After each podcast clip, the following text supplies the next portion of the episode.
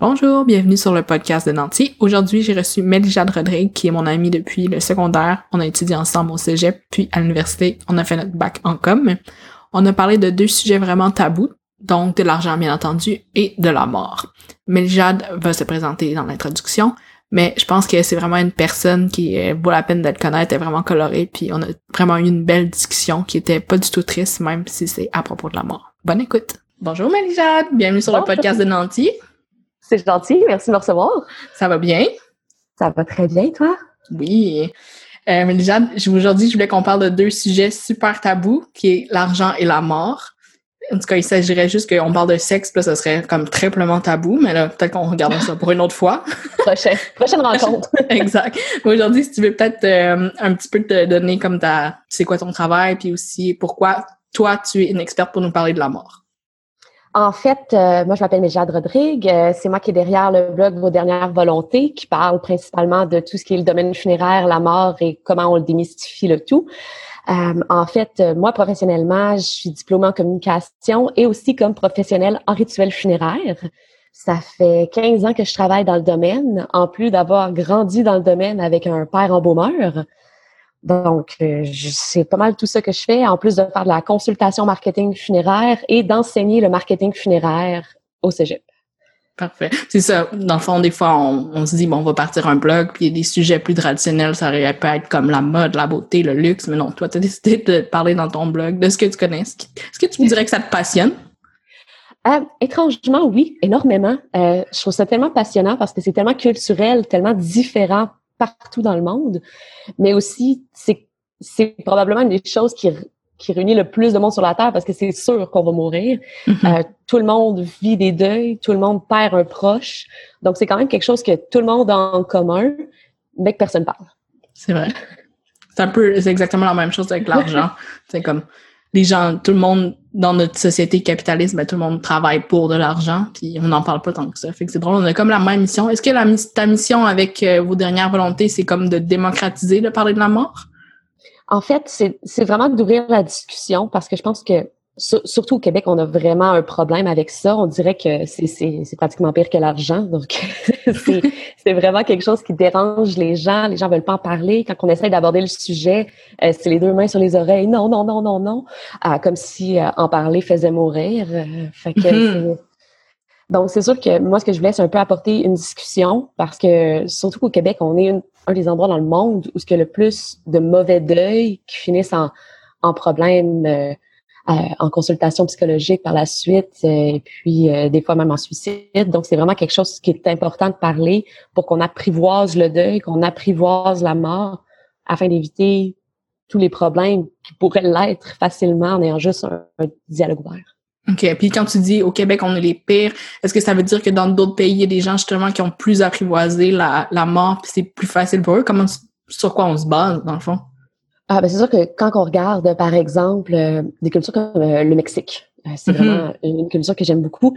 quand on parle de Dias de los Muertos, je suis pas sûre de la prononciation ici, mais le 2 novembre où c'est célébré, les gens vont dans les cimetières, il y a des costumes, il y a des offrandes, c'est parlé. Ça apporte vraiment une dimension différente. Puis il y a beaucoup de pays aussi où on voit pas la mort comme la fin, mais qu'on voit ça comme une célébration. Je sais qu'il y a des vidéos qui ont circulé souvent durant la pandémie. Euh, je sais pas s'il y en a d'entre vous qui les ont vues. C'était euh, c'était des hommes. Euh, c'était en Afrique, je crois que c'est au Ghana, si je me trompe pas, euh, qui dansaient avec un cercueil. Ça a été. oui, oui, je l'ai vu. ça a été mis un peu à, à la blague sur le web, mais en fait, c'est eux voient comme on va donner un dernier départ festif à la personne, sa dernière chance de célébrer avec nous et nous de célébrer avec elle. Donc, le départ est fait de façon positive avec de la danse, de la musique. On pense aussi à la Nouvelle-Orléans qui a des parades avec de la musique dans la rue, des orchestres. Ici, c'est plus caché. On veut pas en parler. On veut pas. C'est plus difficile. Puis, est-ce que tu penses que ce serait envisageable que ce soit plus facile d'en parler? Ben, c'est ça mon but et mon hmm. rêve, on va dire ça comme ça. J'espère que ce sera mon leg. Mais euh, euh, je pense que il faut commencer par en parler à à la maison. Je pense que c'est un peu comme l'argent. Quand on n'en parle pas à la maison, après ça, on fait un, beau saut euh, quand on arrive dans la vie, puis à 25 ans, on se rend compte que, mon Dieu, je sais pas c'est quoi derrière, je n'ai pas de série, puis je sais pas où ce que je m'en vais, puis comment je vais acheter une maison. Mm-hmm. Donc, c'est un peu la même chose au niveau de la mort. Si on n'en parle pas à la table, si c'est pas abordé, ben c'est sûr que la première fois qu'on vit le départ de quelqu'un, euh, qu'on voit un décès, qu'on voit au salon funéraire, il y, a, un plus grand choc que si ça avait été abordé. Pourtant, euh, on pense souvent que ah, les enfants sont pas prêts à ça, mais moi, je me souviens que la, première fois que j'étais face à la mort, c'était quand je regardais le roi lion et le papa de Simba est décédé. Ah oui. Euh, très triste. On commence à pleurer. Traumatisme d'enfance. Non, mais au contraire, ça m'a ça m'a comme donné une ah oh, mon dieu il y a une finalité ah oh, mon dieu il revient pas c'est fini après là. pour le reste du film le papa de Simba n'est plus là mm. ça a été ben c'est sûr que dans ma famille, c'était plus ouvert, mon père travaillant là-dedans, mais ça a été quand même un bon, un bon déclencheur de, ben oui, qu'est-ce qui arrive? Oui, on va tous mourir. Non, c'est pas nécessairement demain, mais ça pourrait l'être. je pense qu'il faut ouvrir le dialogue pour que les enfants comprennent dans leurs mots. Mais après ça, il faut aussi l'ouvrir pour que les adultes le comprennent un jour. Ben oui. Je pense que les enfants comprennent beaucoup plus qu'on pense souvent, puis justement, faut, même si les enfants, faut pas trop les infantiliser, puis être capable d'en parler. Exactement. Puis on entend souvent des gens qui veulent pas amener leurs enfants des funérailles, mais tout ce que ça fait, c'est qu'ils sont privés d'un au revoir aussi qui est important. Donc, c'est, je pense que c'est toute notre culture vis-à-vis la mort, comme c'est vu simplement comme du négatif, du faut le cacher, contrairement à ça devrait être, euh, c'est la dernière fois qu'on peut voir la personne, célébrons-le. Mm-hmm. Ça, je, comprends bien le concept, puis c'est sûr qu'il faut qu'on en, on en parle plus. Une chose que je me demandais, puis ça, tu pourras répondre à ma question, est-ce que c'est plus euh, commun maintenant de justement faire ces arrangements soi-même? Moi, je sais qu'autour de moi, il y a plusieurs personnes qui ont commencé à faire ça, mais est-ce que c'est répandu? Est-ce que c'est une nouvelle mode, disons, entre guillemets, mode? Ben, j'aime le, mot mode euh, quand, on parle de funéraire. il y a des cercueils à la mode de temps en temps, c'est drôle. Mais euh, non, en fait, oui, c'est quand même récent. Là, quand on parle de récent, on parle pas de deux, trois ans, on parle de récent quelques dizaines d'années, mm-hmm. dans le sens où avant, les gens avaient juste une option. Euh, il y avait un salon funéraire, il y avait le curé qui allait à l'église, puis il y avait le cimetière. C'était le même passage pour tout le monde, c'était la même cérémonie pour tout le monde. Mais maintenant, les gens ont tellement d'options que des fois, ça peut devenir mêlant aussi. Donc, de plus en plus, oui, il y a des gens qui font leur arrangement à l'avance, mais c'est sûr qu'il y, y a, maintenant tellement d'options. Il n'y a pas juste le fait de faire des arrangements préalables il y a aussi maintenant de l'assurance funéraire, il y a aussi des dépôts de volonté qui impliquent qu'on paye pas, mais on dit qu'est-ce qu'on veut. C'est comme un, un sort de testament mortuaire, si on veut. C'est quoi? Reviens sur le terme que tu as dit de l'assurance. Qu'est-ce que De l'assurance funéraire. Ça, ça veut dire quoi? Ben, en fait, c'est comme, euh, c'est un peu dans le même concept qu'une assurance vie. Je dirais, là, je suis vraiment pas la, la, la pro de l'assurance funéraire directement, mais euh, je sais que c'est offert par certains salons funéraires ou c'est offert aussi directement avec euh, des gens qui font ça comme des entreprises distinctes. Puis ce que ça fait, c'est que dans le fond, qu'on se dit ah ben pour mes funérailles, j'aimerais que ce soit mettons couvert en tel montant environ. et puis on paye comme un, une assurance vie que ce sera c'est une assurance que si on décède, on a nos arrangements après ça. C'était un peu nouveau, ça. ça, c'est nouveau, OK. Rentrons dans le vif du sujet. Est-ce que c'est cher à mourir? Tu sais, souvent, on entend ces mythes-là. Est-ce que c'est cher? Ou, mettons, d'autres mythes qu'on entend, c'est que, justement, les personnes qui font des arrangements funéraires, ben, je vais pas marcher mes mots, là, c'est peut-être trop dit, mais que c'est des voleurs. Ou qu'ils profitent des gens quand ils sont dans.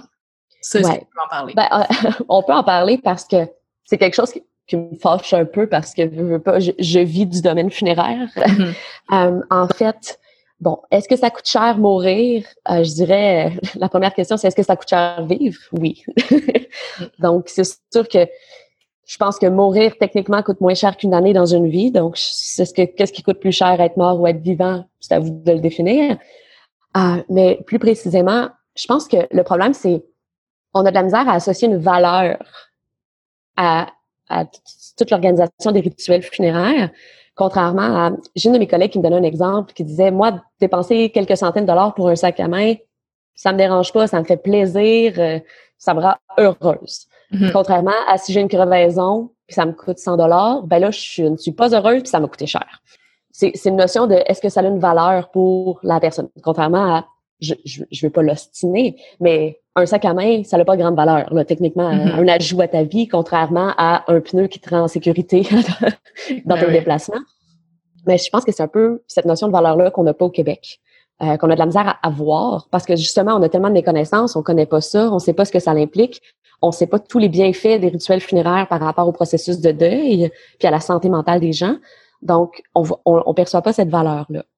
Il y a aussi le fait que au Québec, on n'est pas habitué à payer.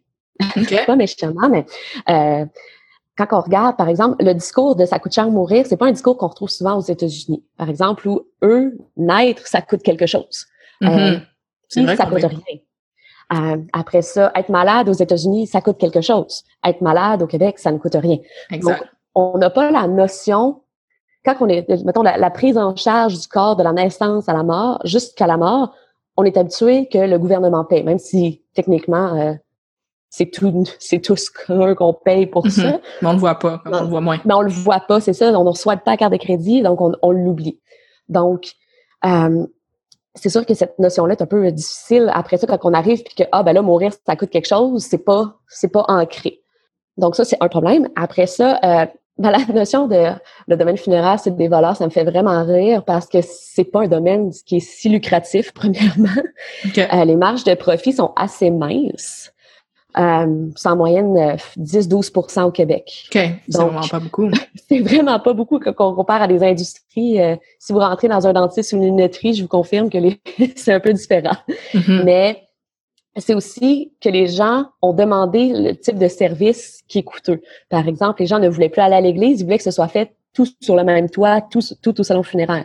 Fait que c'est correct, c'est une, si les gens ont le droit de vouloir mm -hmm. ce qu'ils veulent, mais ça fait en sorte que les salons funéraires ont été obligés de se bâtir une chapelle. Bâtir une chapelle, ça coûte pas 1000 pièces. Ça doit être un peu dispendieux. C'est dispendieux. Et puis après ça, euh, quand on choisit pas quand on décède, mais on veut que la personne qu'on appelle au salon funéraire soit là 24 heures sur 24 pour nous répondre si jamais ça l'arrive.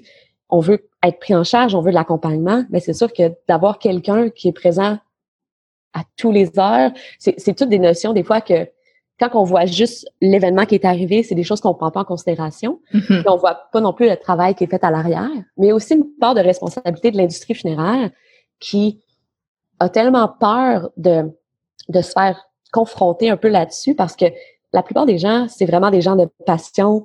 C'est des gens qui sont, qui ont, qui sont très, très, très formés sur le deuil puis sur Mm-hmm. l'accompagnement. Puis c'est des gens qui ne veulent pas brusquer les gens. C'est pas, c'est rarement des comptables. Donc c'est sûr que cette notion-là est un peu évitée. Euh, puis c'est quelque chose qu'on devrait en parler plus. Comment ça coûte? Ben ça dépend où tu meurs, ça dépend qu'est-ce que tu veux. Euh, c'est sûr que euh, si on parle juste de d'aller chercher le corps, crémation, mm -hmm. on s'en débarrasse carrément. Hein? Désolée du terme, mais c'est un peu ce qu'on voit souvent.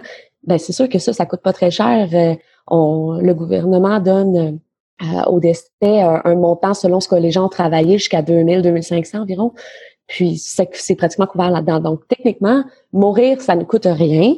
Ce qui coûte quelque chose, c'est les rituels qu'on veut faire. C'est comme si on compare ça au mariage. Se marier, ça coûte rien. C'est un papier chez euh, mm -hmm. au palais de justice qui coûte 200 dollars, mais pourtant la moyenne est d'à peu près 20 000 au Canada. Fait que okay. ouais. Donc c'est faut voir ça comme c'est un dernier au revoir, c'est des rituels. C'est c'est c'est plus que juste mourir. C'est pas ça qui coûte quelque chose. C'est l'importance des rituels. Mm -hmm. Donc c'est sûr que c'est un peu ça le concept.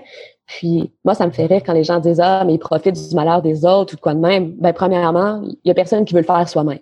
Ben, il y a personne qui puis même il y, a, personne qui veut. Il y a pas grand monde qui veut le faire ce domaine-là en général, dans travailler dans ce domaine-là en général. Donc c'est sûr que quand on dit qu'il y a euh, le malheur et tout ça, mais en même temps, ça prend des gens pour le faire, ça prend des gens formés, puis c'est ça qu'on veut.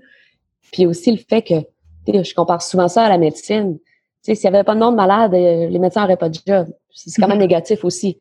Euh, fait que ça dépend, ça dépend de notre perception. On voit les médecins comme ils essayent de sauver, ben on peut voir aussi les gens qui travaillent dans le domaine funéraire comme ils essayent de rendre un dernier au revoir respectueux à la personne, puis de donner l'occasion à tout le monde de pouvoir dire ses au revoir puis de faire son deuil de façon saine par la suite. Puis aussi avec les marges que tu as dit, ben avec le 10-12% c'est une vocation, là. Puis c'est pas tout le monde qui le ferait aussi. C'est comme un peu comme euh, être dans le domaine médical.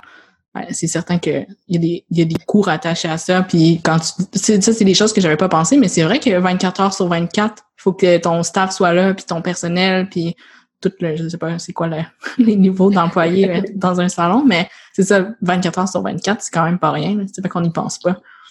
Ouais, puis tu sais, c'est surtout des, des, détails comme tu on veut que on veut que les personnes qui aillent chercher, par exemple, la personne décède en CHSLD ou à l'hôpital, peu importe, ou à la maison, on veut que qu'il y ait des gens qui aillent la chercher pour pas qu'elle reste là pendant deux jours, ben ça prend des, mm-hmm. gens, disponibles. Après ça, on veut que ce soit des gens professionnels, pas euh, Bob Graton qui arrive avec euh, des culottes à moitié des fesses. Là, on veut que ce soit quelqu'un qui a, l'air professionnel. Donc, c'est sûr que veut, veut pas, ça, ça occasionne des frais. Puis le domaine funéraire, il y a aussi des options qui sont vraiment pas chères, mais il y a des options aussi qui sont très chères.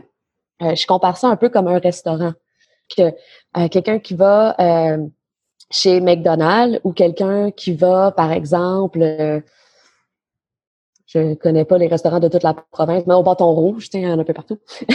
c'est sûr que euh, à la fin du repas, les deux personnes n'auront plus faim, mm-hmm. ils n'auront pas eu la même expérience et ils n'auront pas le même feeling en dedans, on va dire ça comme ça. Donc, je, pense un peu la même chose avec le domaine funéraire. Il y en a pour tous les prix, il y en a pour tous les goûts, puis il y en a de, dépendamment de tous les budgets aussi. Puis, tu sais, comme là, au Québec, tu as dit, on est comme pas habitué de payer, puis aussi, on n'est pas habitué de charger, je dirais même. On est comme, on a vraiment euh, des gènes à ce, propos-là. Je dirais même que c'est des lacunes parce que justement, si tu charges plus cher, tu peux donner un meilleur service. Fait que moi, je trouve ça, euh, c'est tout bénéf.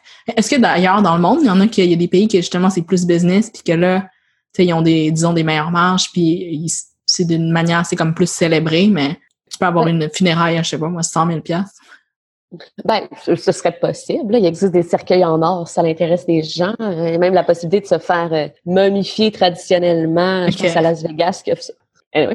Mais c'est sûr qu'il y a des endroits dans le monde où, par exemple, aux États-Unis, c'est sûr que en général, les factures sont beaucoup plus élevées qu'ici parce que c'est vu différemment aussi. Euh, quand on pense, je pense que c'est le Japon aussi qui sont quand même ben, très proches de leurs aînés puis qui valorisent beaucoup. Et la vieillesse n'est pas cachée non plus comme ici. Mm-hmm. Donc, je pense que c'est quelque chose, c'est un peu, il y a plein d'endroits dans le monde où c'est vraiment différent. Euh, en Inde, les rituels sont immenses aussi.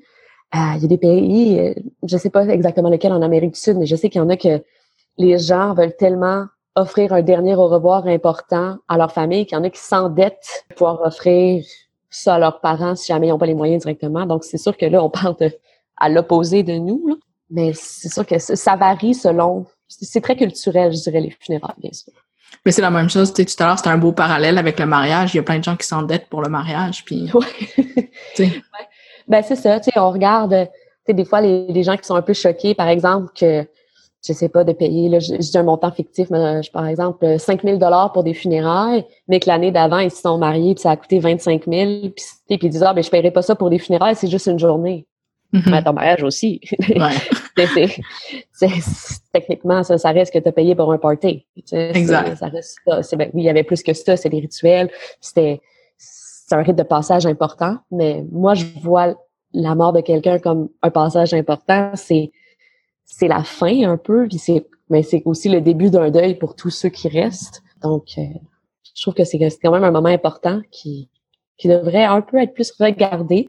Euh, je crois pas que c'est nécessairement juste une question d'argent, mais juste une question de, de regarder l'importance aussi. Ben oui. Puis comme c'est plate à dire, mais tu sais, même si tu as la plus grande funéraille avec le puis tu as tout l'argent du monde, ça reste que c'est un moment qui est vraiment difficile. Fait que c'est sûr que si tu peux, disons, rendre le tout un peu plus agréable, justement, puis être encadré avec des professionnels qui vont t'aider dans le deuil, ben là, c'est comme pas le temps de cheap out. En tout cas, à mon avis, à mon avis, c'est pas le temps de cheap out puis essayer de comme euh, tourner les coins ronds là, pour pas que ça coûte trop cher. Comme par exemple, euh, il y, a, y, a, des gens des fois qui optent, qui optent pour la crémation au lieu de, de, faire une exposition du corps avant la crémation.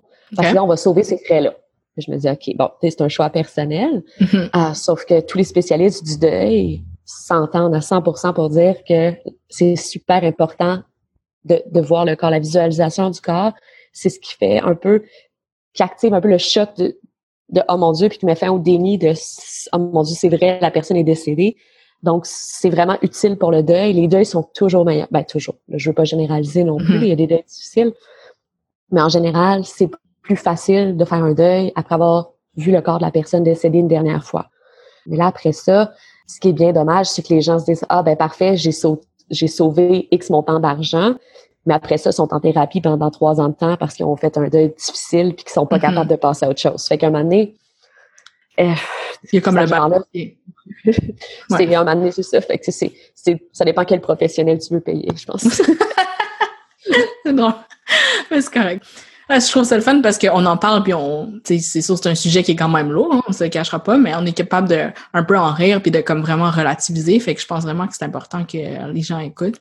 Est-ce qu'il y aurait d'autres mythes par rapport à l'argent que tu voudrais euh, qu'on parle? Ah, oui, bien sûr. Euh, il y en a plein. Ah, oui, euh, par exemple, je vois aussi des fois des gens qui pensent que, que faire les arrangements préalables, c'est pour les gens plus fortunés. Tandis que moi, je le recommande à l'inverse. quand que, là, je, mets encore un montant fictif, quelqu'un décide de faire ses préarrangements pour 6 000 Qu'est-ce qui est intéressant? Euh, avec des préarrangements, c'est que on va sauver l'inflation. Donc, on paye le montant de la funéraille au coût d'aujourd'hui. Si on, si on meurt dans 20 ans, on n'aura pas l'inflation de tous ces 20 ans-là sur le service funéraire, sur le, par exemple, vous voulez un cercueil en bronze. Ben là, le bronze a augmenté pendant des années. Ah, c'est pas grave, vous l'aviez payé à ce prix-là, c'est réglé. Ah, même chose au niveau des services et tout ça. Donc, c'est quand même, c'est économique en général. Quand, surtout si on les fait, par exemple, 20 ans avant le décès, c'est super mm-hmm. économique. Sauf que moi, les, les, gens à qui je recommande le plus de faire des préarrangements, c'est euh, les gens que je dirais que peu importe ce qu'ils gagnent, ils le dépensent. Mm-hmm. euh, on a tous des gens comme ça dans notre entourage. On dirait que l'argent leur brûle les, les doigts littéralement. Donc, si on prend un arrangement préalable qu'on peut payer sur X nombre de temps, là aussi, c'est quand même facile d'étaler les paiements qu'est-ce que ça fait en sorte que l'argent sort automatiquement? Euh, c'est comme un même principe que se mettre de l'argent de côté pour ses REER, on va dire ça comme ça. En, en mettant d'avance comme ça, euh, les gens le dépensent pas. Donc, les gens qui sont un peu moins fortunés, qui ont tendance à dépenser plus facilement, mm-hmm. je dirais que les préarrangements, c'est vraiment, mais vraiment une bonne option pour sauver cet argent-là. Euh, tandis que tu sais, les, personnes beaucoup plus fortunées, ce 6 $-là, s'ils l'avaient placé euh, avec un investisseur ou de quoi de même, puis qu'il leur avait rapporté 5% par année, ben, c'est plus rentable que de mm. mettre dans des préarrangements. Mais il y a aussi la notion de, de est-ce qu'on veut que nos volontés soient respectées? Parce que surtout, euh, c'est surtout quelque chose qui motive les gens en ce moment, c'est le respect de leur volonté. Euh, puisque c'est pas vraiment discuté à la maison ou avec les proches, ben ils disent ah ben comme ça, ça va être réglé, euh, tout ce que je veux est là. Mais le problème, c'est que la plupart du temps, on oublie de demander à nos proches qu'est-ce qu'ils ont besoin. Parce que oui, c'est nous qui meurent, mais on est la personne qui n'assistera pas à cette cérémonie-là. Mm-hmm. euh, donc, c'est important de penser aux autres. Donc, je pense qu'il faut faire attention de même faire ses préarrangements, ça veut pas dire ne pas en parler. Faut, euh, c'est quand même important d'en parler. Pas que ce soit un secret. Non, faut pas que ce soit un secret. Puis surtout, euh, on ne sait pas combien de fois c'est arrivé que des chicanes de famille. Non, maman voulait être enterrée. Non, maman voulait avoir une crémation. Elle voulait être dans le columbarium. Personne ne le sait. Puis, il euh, faut faire attention. Ah, mon mythe préféré. Vas-y. Les gens disent ah, j'ai pas besoin d'en parler. C'est dans mon testament. Je sais pas combien de fois j'ai entendu ça.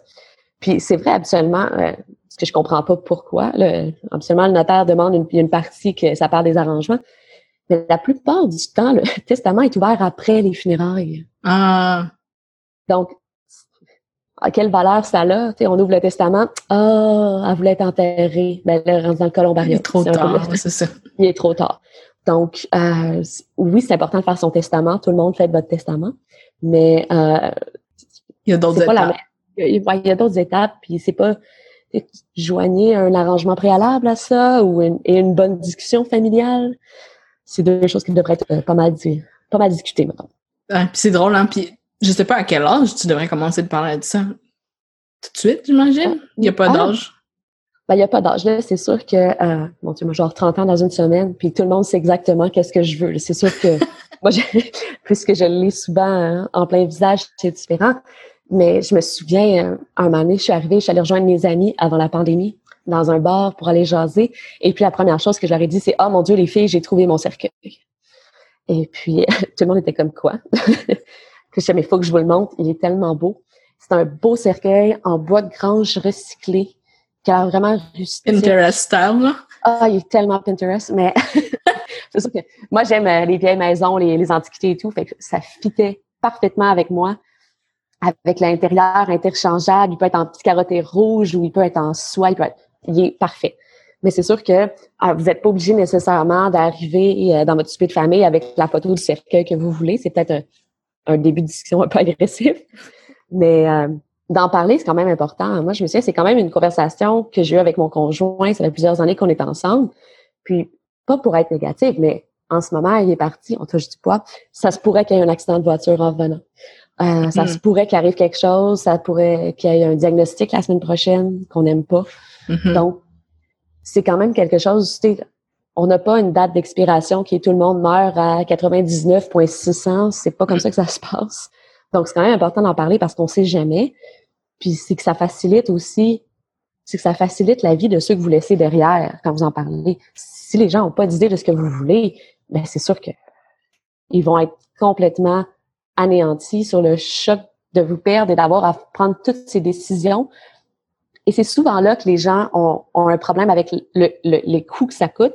C'est qu'ils arrivent avec aucune idée, aucune recherche, aucune notion de c'est quoi un salon funéraire, aucune notion de c'est quoi une funéraire, qu'est-ce que ça prend, qu'est-ce qu'on achète, qu'est-ce qu'on a besoin, est-ce qu'on loue, est-ce qu'on spécie.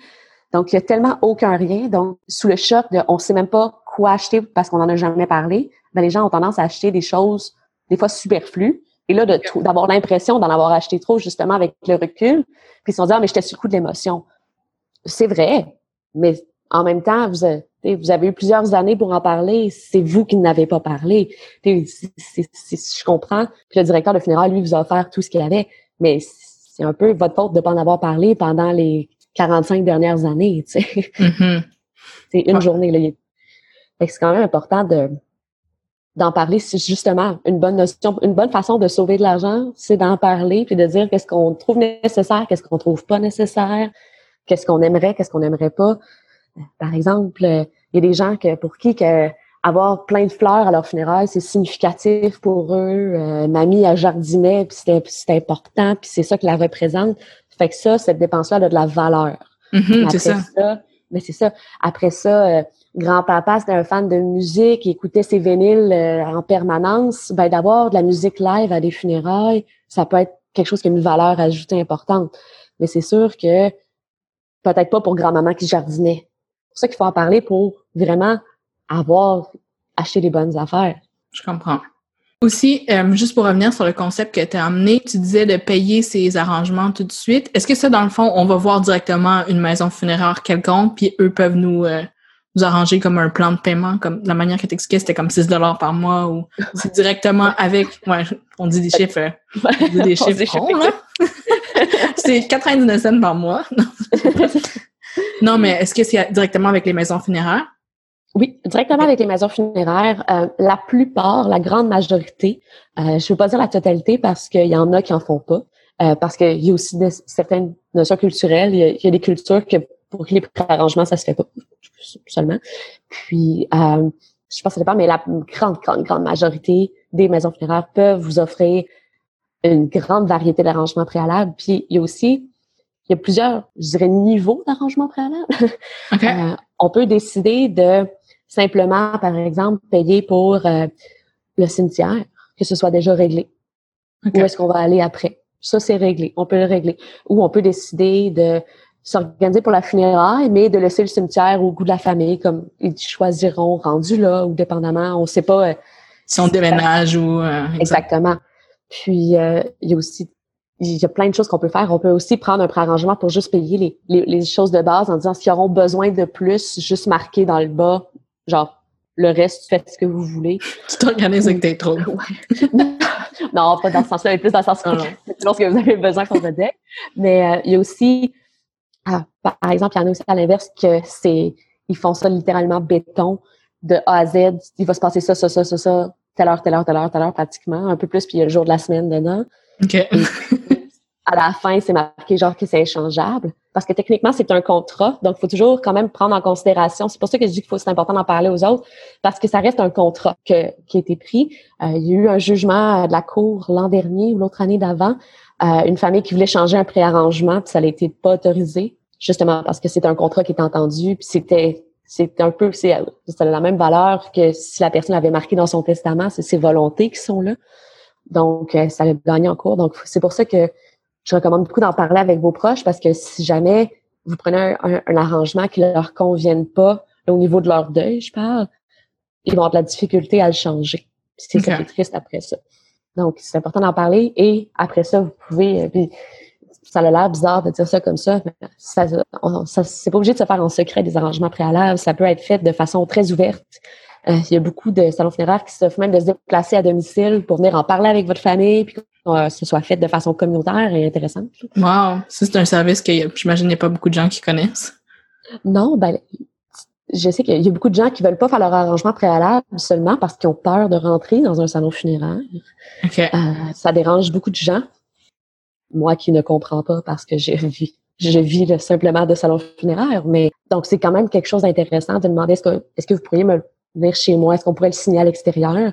Ben peut-être qu'en ce moment avec le COVID, je ne sais pas trop, mais mm-hmm. en général, euh, je sais que maintenant, ça, je sais qu'il y a des entreprises funéraires qui, fait, qui, prenaient, qui faisaient leur rencontre générale tout par Zoom maintenant. Donc, il y a pas possibilité.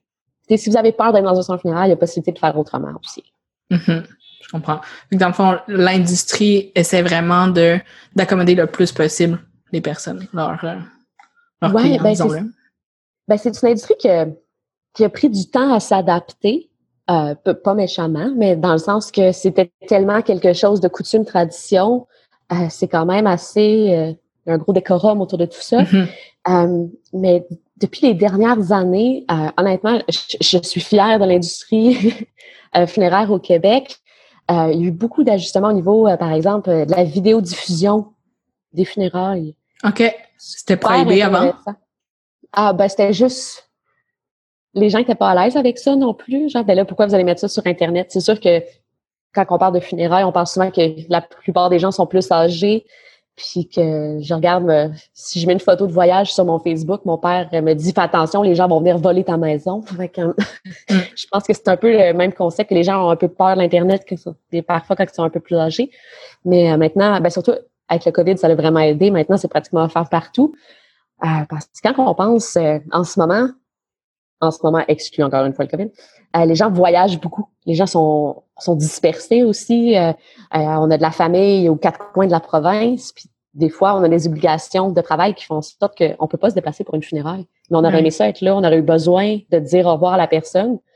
Puis maintenant que c'est en vidéo diffusion un peu partout, c'est vraiment c'est vraiment intéressant. Là. Je sais que je sais qu'il y avait une funéraille à Montréal, que c'était une personne qui venait de la Colombie, je crois. Et puis il y avait eu des des centaines de personnes qui s'étaient rassemblées puis qui avaient fait une cérémonie en Colombie en diffusant la okay. qui avait lieu à Montréal. Puis je trouvais ça vraiment... C'est beau, ben oui. C'est beau de voir ça. Puis ça prouve à quel point les gens en ont besoin. C'est pas parce qu'on n'est pas à côté qu'on n'a pas besoin de dire au revoir à la personne. Mm-hmm. Puis maintenant, la technologie nous le permet, donc pourquoi pas? Ben, pourquoi pas? Ça peu, importe le, peu importe le médium, euh, c'est sûr que ça a le, même impact. Puis c'est intéressant aussi tout ce que tu as parlé par rapport au deuil, de comme ça l'aide vraiment deuil comme la funéraille. Donc, euh, ah c'est vraiment intéressant. Euh, je sais qu'on peut en parler encore vraiment longtemps. Euh, J'aimerais ça que tu termines sur euh, c'est quoi ton blog exactement, puis qu'est-ce qu'on peut lire dessus? Ah, en fait, on a des articles à tous les jeudis. Donc, à chaque semaine, un article au moins. Et puis, c'est très varié.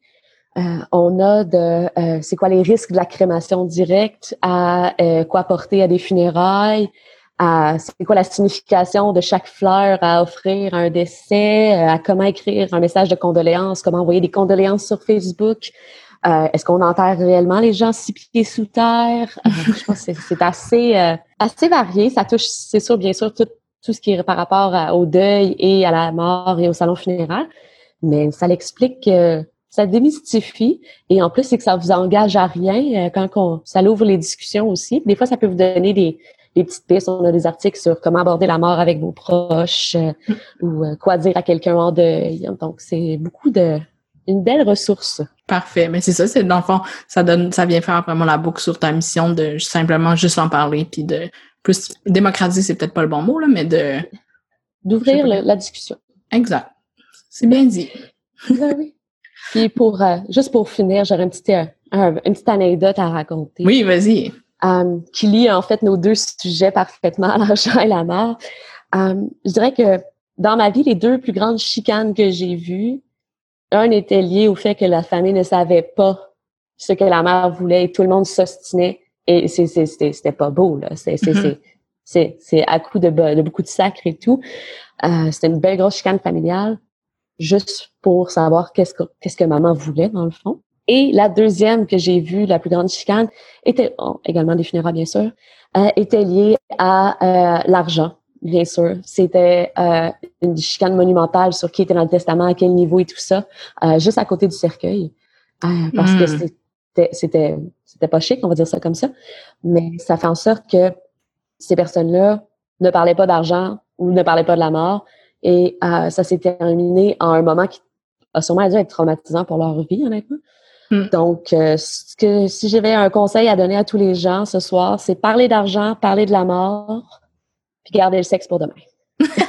Génial. C'est une belle conclusion. Mais c'est super. puis, tu sais, je vais revenir sur ton anecdote, mais c'est ça, c'est, imagine ces personnes-là que euh, s'il y avait eu juste une petite conversation, là, vraiment comme cinq minutes, bon, ben, c'est ça que j'aimerais ça avoir pour euh, mes funérailles, ben là, ça aurait comme réglé toute la chicane. Puis là, tu peux jamais avoir ce moment-là à côté du cercueil. Donc, c'est un pensez-y bien. Oui, un pensez-y bien. Puis c'est surtout euh, un dernier conseil aussi. Euh, parler de la mort fait pas mourir. Mm. Euh, parler de l'argent ne fait pas en sorte que vos enfants vont voler des banques. Mm-hmm. et parler de sexe à table fait en sorte que vous allez attraper une maladie vénérienne dans votre sommeil. Donc, je pense que c'est un peu le concept de parler de n'importe quel sujet. Ça devrait être ouvert. Et de vu que vous allez tous mourir, je vous recommande d'en parler. Super, Jeanne. Merci beaucoup. à bientôt.